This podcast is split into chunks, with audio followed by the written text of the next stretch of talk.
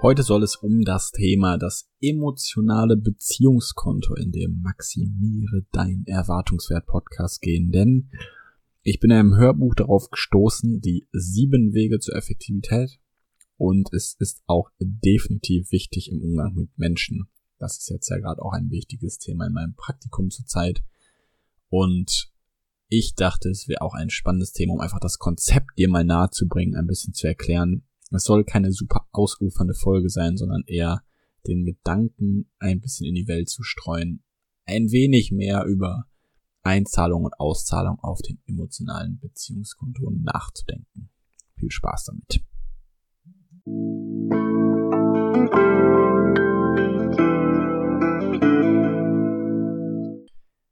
Die Idee des emotionalen Beziehungskontos ist quasi und sehr genau und sehr nah angelehnt an die Idee eines ganz normalen Geldkontos. Nämlich jede menschliche Interaktion, jede emotionale Aktion zwischen zwei Menschen basiert auf dem Konto und entweder einer Abhebung davon oder einer Einzahlung auf das Konto. Wie ganz normal mit dem Geld. Wenn du Geld auf dein Konto einzahlst, dann geht's dir ganz gut, dann kannst du hier und da mal Abhebung machen und es ist alles kein Problem. Wenn du noch genug Geld gespart hast und Geld angesammelt hast, dann kann man auch Dinge davon abheben. Das ist alles kein Thema. Am besten geht's natürlich mit einem sehr gut gefüllten Konto, weil du dann einfach sehr, sehr viel Freiheit hast. Wenn du aber andauernd Abhebung machst oder immer am Nullpunkt rumhantierst, beziehungsweise vielleicht sogar in die Miesen gehst, dann kann es halt zu Problemen kommen. Vielleicht musst du einen Kredit aufnehmen, da kommen dann Zinsen drauf und so weiter und so fort und die Abwärtsspirale nimmt möglicherweise seinen Lauf. Und ich glaube, das in einer Beziehung so auch zu haben, das Bild wird sehr schnell klar. Denn auch da kann man natürlich Abhebung und Einzahlung machen.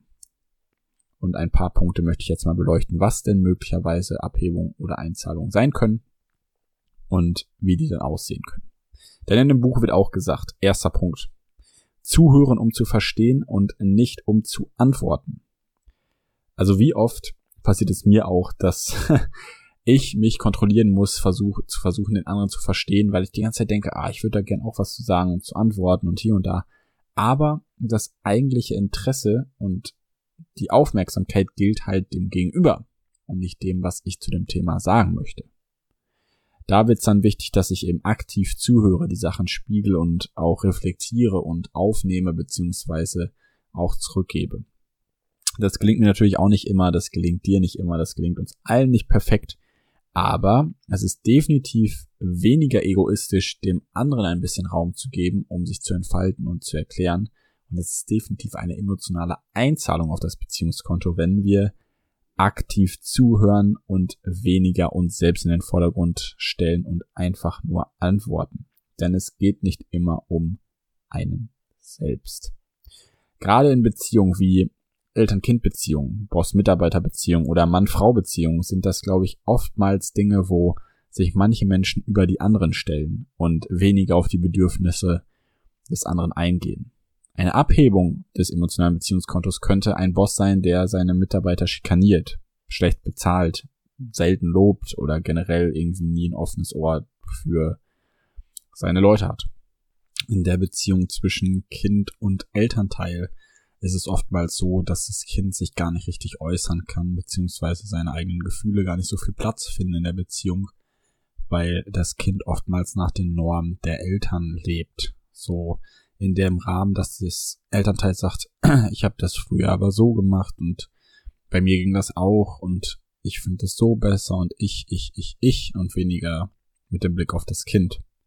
Und wenn der Blick eben nicht so sehr auf das Kind fällt, dann kann es sein, dass das als Abhebung von einem emotionalen Beziehungskonto verstanden wird.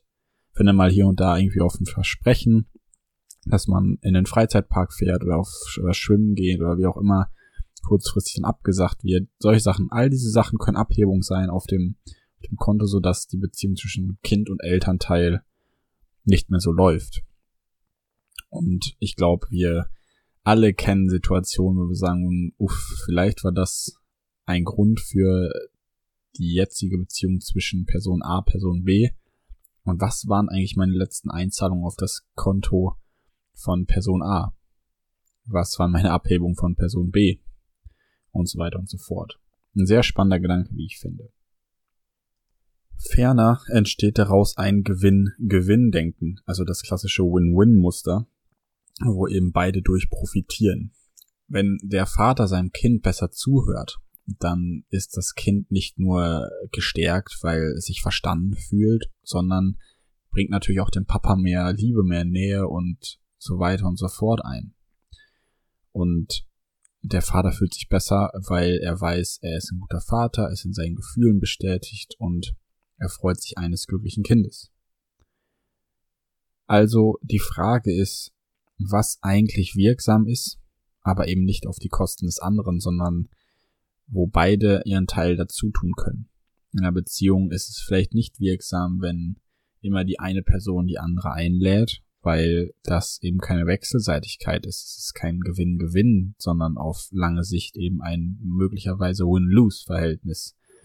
Und wenn der eine Partner vielleicht dann irgendwann mal versucht, auch fürs Essen gehen zu bezahlen oder mal einen Urlaub dann schmeißt oder wie auch immer, wie das auch immer vonstatten gehen kann, dann geht es immer mehr in die Richtung Win-Win. Spannend dabei ist herauszufinden, bei welchen Bedürfnissen und bei welchen Beziehungsaspekten es wichtig ist, dass beide Personen auf ihre Kosten kommen und wodurch das vor allem hervorgerufen wird. Meist eben durch auch, wie schon in Punkt 1, das Verstehen und damit auch aktive Zuhören. Das ist eigentlich der Grundpfeiler für alles. Was dann nachher das Ziel werden kann oder vielleicht sogar das Ziel sein sollte, ist Synergien zu schaffen.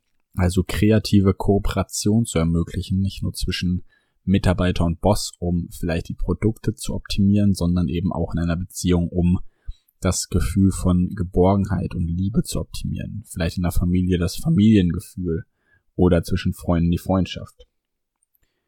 Und natürlich ist diese Art von kreativer Kooperation jetzt schon öfter mal im Podcast irgendwie mit Beispielen belegt worden, sowas wie die beiden Bäume, die sich genauso ergänzen, dass sie mal stützen und mal, äh, also genau, mal stützt und mal unterstützt werden und man einfach gemeinsam etwas dafür tut, dass man gemeinsam wachsen kann. Welche Art und Weise auch immer das Wachsen dann definiert werden kann, aber diese Art von Synergie, also einem Zusammenschluss zwischen zwei Teilen, die dann ineinander greifen und kooperieren, kreativ und eben auch auf ganz neue Ideen kommen können. Das sollte eigentlich der Standard sein, beziehungsweise die Grundlage für eine sehr, sehr gesunde Beziehung.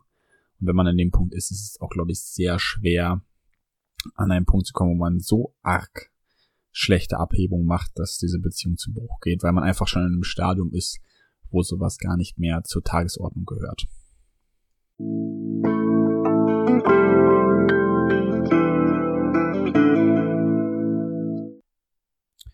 Mein Fazit lautet also, wann hast du das letzte Mal eingezahlt auf das emotionale Beziehungskonto deiner Mutter, deiner Schwester, deines Freundes, der Kassiererin im Supermarkt, deines Chefes? Und was könnten wir alle optimieren, um noch ein wenig mehr einzuzahlen ein bisschen besser miteinander umzugehen? Und welcher Streit oder welche Auseinandersetzung basiert möglicherweise auf einem überzogenen Kontostand? Mit den Gedanken möchte ich dich aus dieser Folge verabschieden. Es war mir meine Freude, für dich diese Folge aufzunehmen und ich hoffe, du konntest mit dem Bild des emotionalen Beziehungskontos etwas anfangen. Wir hören uns nächstes Mal wieder, wenn es wieder heißt, maximiere deinen Erwartungswert. Mach's gut. Ciao, ciao.